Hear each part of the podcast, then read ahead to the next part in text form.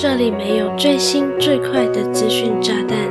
只有一些书、一些感触和一些心里话想与你分享。你现在收听的节目是《慢生活的朱莉安娜》。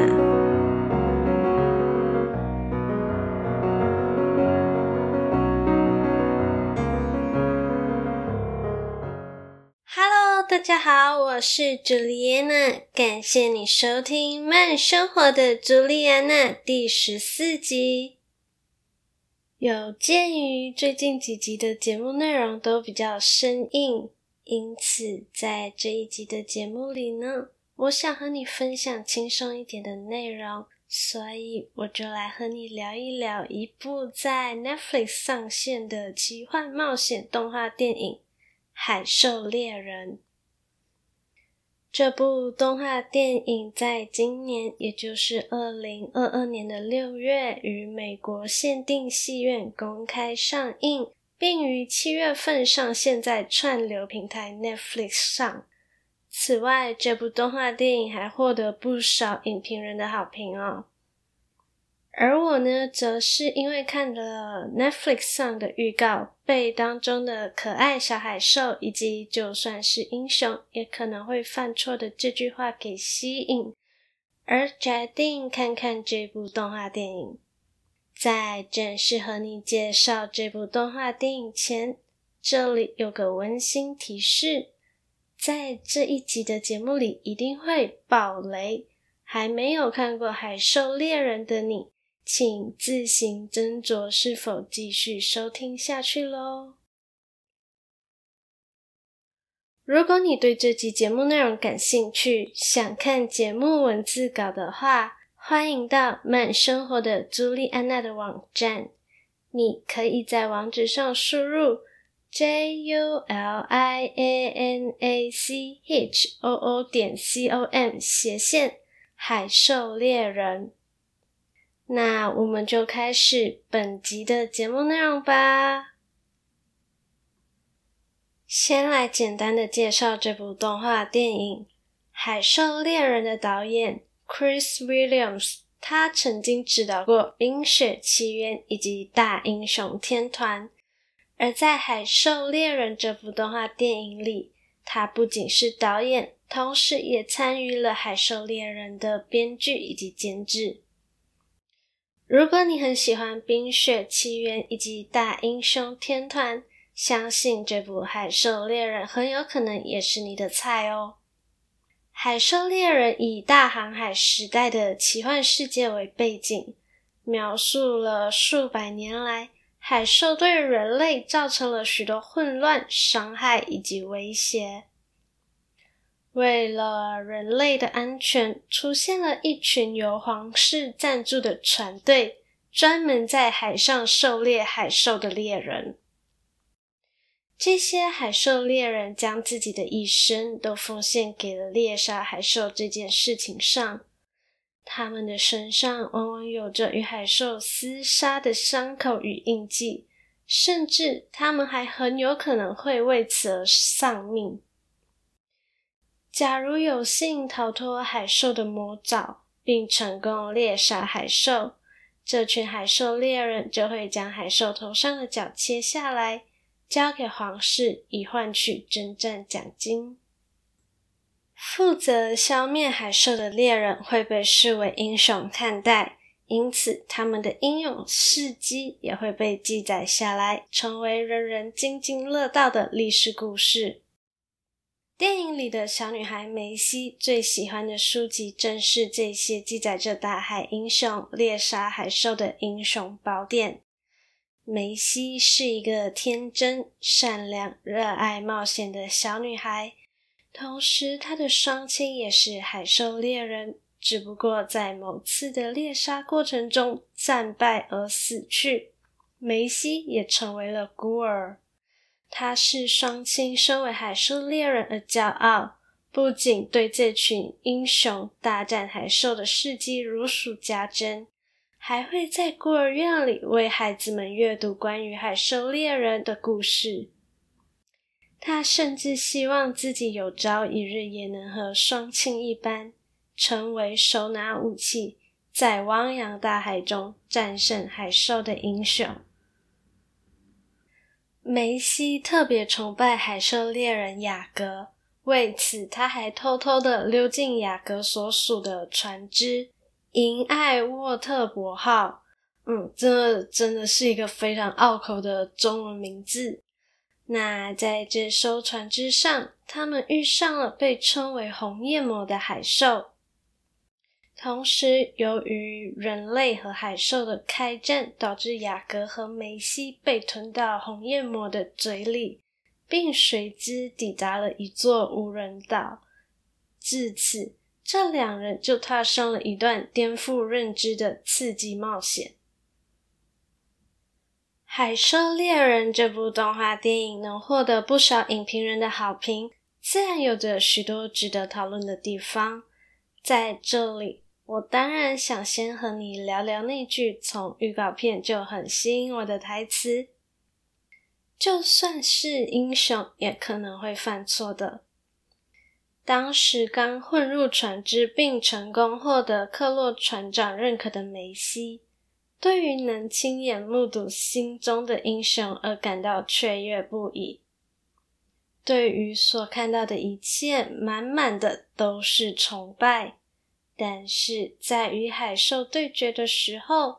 克洛船长为了坚持与海兽拼个你死我活，而罔顾其他船员的性命。这一幕落在梅西的眼里，带给了他很大的冲击。这完全不是他原本以为的英雄会有的样貌。当时的梅西毫不犹豫的就拿起了小刀。割断绳索，以拯救船员的性命。接下来的内容，我不知道这是不是我单纯的过度解读，但是我还是很想和你分享看看我个人的看法。在我看来，克洛船长、雅各以及梅西分别代表了拥有不同思维的三个世代。克洛船长是银爱沃特伯号的大家长，具有不可动摇的权威，就像是我们家族中的年老长辈一般。即便你和他不算熟识，你也会不自觉的敬重这样的长辈。而曾经因为遭到海兽攻击而成为孤儿，被克洛船长带上船的雅各。则是被船长认可的未来船长，同时克洛船长把他当作儿子看待，雅各也把克洛船长当成父亲看待。对于船长的要求，雅各通通照单全收。说实话，我真的觉得很像是会对长辈唯命是从、墨守成规的旧世代。而最后偷渡上船的梅西，则代表了勇于反抗权威，或者也可以说是不在乎强权的新世代。我觉得梅西切断绳索的那一幕非常具有象征意义。当时在一片混战之中，克洛船长命令雅各阻止梅西切断绳索。而梅西却充耳不闻，坚持这么做，只因为他认为这样做才是正确的。而且这一幕更是展现了克洛船长与梅西之间强烈的世代碰撞。克洛船长一直以来都将猎杀海兽当作他的使命，为了维持这样的使命感与信念，那牺牲一些人而言，对他来说，实在是在所难免的。然而，对于梅西来说，能够成功猎杀凶猛的海兽，自然是英雄。但是他并不能够接受为此而牺牲任何活生生的人。因此，梅西切断绳索的动作，就像是反抗老一辈迂腐的想法与信念。同时，也展现了与其墨守成规，视现实情况随机应变才是更好的做法，毕竟时代不停的改变，很多旧世代的信念其实早就已经不符合现今的社会了。Hello，我是朱莉安娜，你现在收听的是一则不可跳过的广告哦。因为你听了节目这么久，我还不知道你正在用哪一个 Podcast 平台收听慢生活的朱莉安娜。目前在 Apple Podcast、Google Podcast、Spotify、KKBox、Mixbox、SoundOn 以及 First Story 都可以收听到慢生活的朱莉安娜。欢迎你追踪订阅，同时也可以到 Facebook 和 Instagram 和 Juliana 互动哦。有任何想听的主题或是反馈建议，都可以填写每一集资讯栏中的 Google Form，帮助 Juliana 做出更好的节目内容吧。同时，也好欢迎你将这个节目分享给你志同道合的家人以及朋友，让更多的人知道慢生活的朱莉安娜哦。广告结束，让我们继续收听本集的精彩内容吧。在《海兽猎人》这部动画电影当中，有描述历史记载到，海兽以前会爬上陆地攻击人类，所以才会出现海兽猎人在海上猎杀这些凶猛残暴的海兽。不过，这段历史是真有其事吗？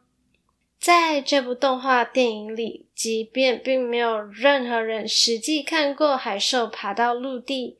却也没有任何人怀疑这段历史的真实性。其实，从前自由自在畅游于海中的海兽，根本就没有主动攻击过人类，而是皇室为了巩固政权与维护利益，从而编造了这样一个虚构的历史，为海兽建立了凶残的形象。同时，将那些为国家猎杀凶残海兽的猎人塑造成英雄。不同于将猎杀海兽视为终身信念的克洛船长，梅西更相信自己的亲眼所见，从而当起了揭发这场巨大阴谋的吹哨者。他不知道战争是怎么开始的。但是，更重要的是要怎么结束，以消除海兽与人类之间长达数百年的冲突以及仇恨。我自己是非常喜欢梅西这个角色的刻画，虽然她是一个读了很多关于海兽与猎人之间的历史故事的小女孩。也非常向往能成为知名海兽猎人般的英雄，但是他更相信自己的亲眼所见，而非书中无法确认是否真实存在的文字，是一个非常有主张且善良的小孩。实际上，我刚看完《海兽猎人》这部动画电影的时候，我的心里是觉得。哎，这果然是一部儿童动画电影。为什么我会这么觉得呢？除了电影的最后半小时给我一种仿佛时间快不够了，因此必须快点结束的仓促感，还有就是梅西站出来揭穿皇室的阴谋，并试图调解人类与海兽间的误会，有点太过顺利与自然了。我当下看到梅西用三言两语，或者说激动的演说，就让在场除了克洛船长与皇室以外的人类都愿意放下对海兽的偏见的时候，我的心里想的是：真的是 bullshit，这怎么可能呢？不然就是我眼拙，没有看出梅西有成为演说家的潜力了。然而，当电影落幕的时候，我又再次仔细回想，突然就觉得好像也没有什么不可能的诶。毕竟这些人，他们都没有亲眼见证过海兽是否凶残，单凭皇室捏造的历史故事，就已经深信不疑了好几百年。那三言两语就动摇他们根深蒂固的信念，好像也没有什么不可能的，对吧？整体而言，我认为《海兽猎人》确实是一部优秀的动画电影，不仅剧情环环相扣，毫无缺失，角色们的刻画也非常的饱满。如果硬要说哪里有硬伤，那就是一切都太自然以及理想化了。当然可以理解，这是一部儿童向的动画电影，整个剧情故事肯定会偏简单和轻松，让就算看不太懂太深内涵的小朋友也能看得很过瘾。尤其里面的蓝色小海兽真的很可爱讨喜。那以技术含量来说，这部动画电影以大航海时代为背景，在海上的每一幕以及每个运镜都有着强烈的史诗与精致感，所以自然也称得上是一部具有高水准的动画电影喽。好啦，这集的节目就是如此的轻松，也不知不觉来到尾声喽。假如你收听了这集节目，对于《海兽猎人》这部动画电影感兴趣的话，不妨就趁着有闲暇时间的时候找来看看吧。也许你会有和我不一样的观影心得，那就非常期待你来与我分享喽。最后，非常感谢你愿意在百忙之中收听慢生活的朱莉安娜，希望你喜欢本期的节目内容。如果你觉得本期的节目内容还不错，期待你能订阅这个节目，同时花一点点的时间帮我到 Apple Podcast 给我五颗星加留言，让更多的人有机会看到并收听这个节目。想用行动支持我的话，欢迎点击资讯栏的赞助连接，让我能继续在这里分享更优质的内容给你。想关注更多的动态，欢迎搜寻慢生活的朱莉安娜的 Facebook 和 Instagram。有任何想听的主题或是内容，都可以和我说哦。我是朱莉安娜，期待与你的再次相遇。